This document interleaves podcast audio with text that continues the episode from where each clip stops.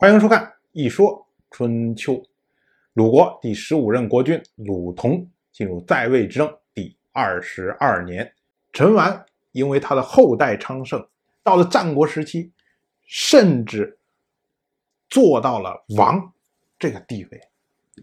所以啊，他身上的传奇不光是八句不辞而已，还有一卦。这个啊，就牵涉到他的父亲，也就是陈国的国君陈越。陈越有蔡国的血脉，所以当时蔡国杀掉了陈佗，而拥立他做陈国的国君。陈越生下了陈完。陈完在年幼的时候呢，当时王室的史官带着周易来拜见陈越。我们要注意，这是春秋。第一次提到《周易》这么两个字，关于《周易》呢，是一个非常大的话题，我们在这儿就不展开了。以后呢，会做番外来陆续讲述。你说陆续就不是一期番外的问题。陈越一看说：“哎，王室的史官来，而且又是精通《周易》的，所以呢，就请求这位史官为陈完。”占士一卦，就是算一卦，看看陈完将来是个什么样的前途。结果史官一算，得到了一卦，叫做“玉官之匹”。官是八八六十四卦中的一卦，而匹则是另外一卦。玉官之匹说的是本卦为官，之卦为匹。这是通过两个卦的。变化得到占卜的结果。当时这位史官就说：“说这玉官之匹是应在六四这一爻上面，那么爻辞呢是关国之光，利用宾于王。啊，这个一听都是非常难理解的。但是我们这儿来就不再去。”非常详细的去讲述，因为里面牵涉的东西太多了。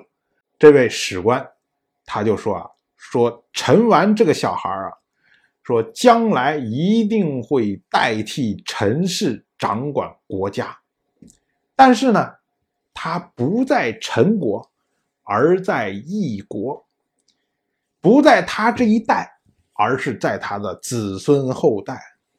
等到陈国衰落的时候。就是他的后代昌盛的时候。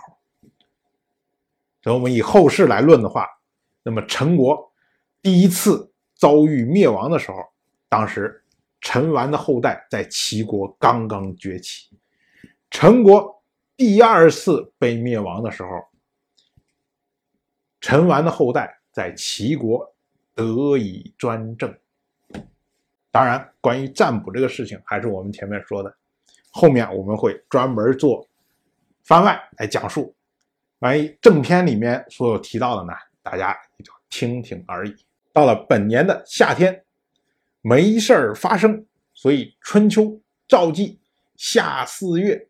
不过有意思的是啊，这一次春秋记的是夏五月，为什么这么着记呢？原因不详，所以我们就拿出来这么一说而已。到了本年的秋天，七月初九，鲁同和齐国的卿大夫高息两个人在东房举行盟誓，干什么呀？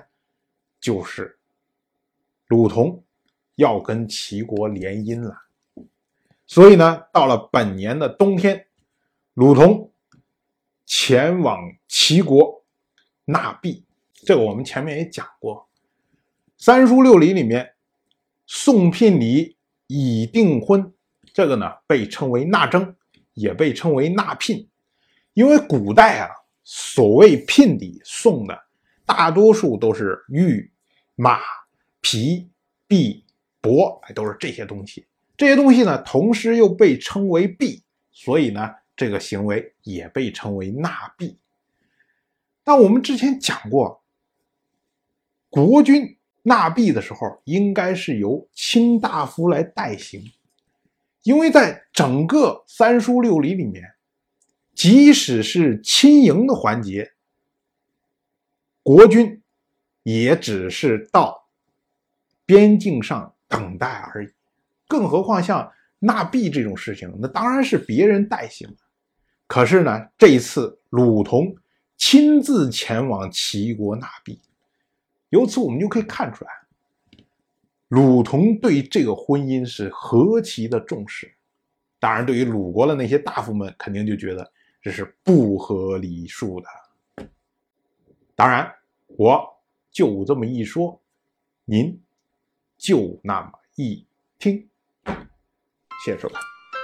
如果您对《一说春秋》这个节目感兴趣的话，请在微信中搜索公众号“一说春秋”，关注我。您不仅能得到《一说春秋》文字版的推送，还可以直接和我互动交流。我在那里等待您的真知灼见。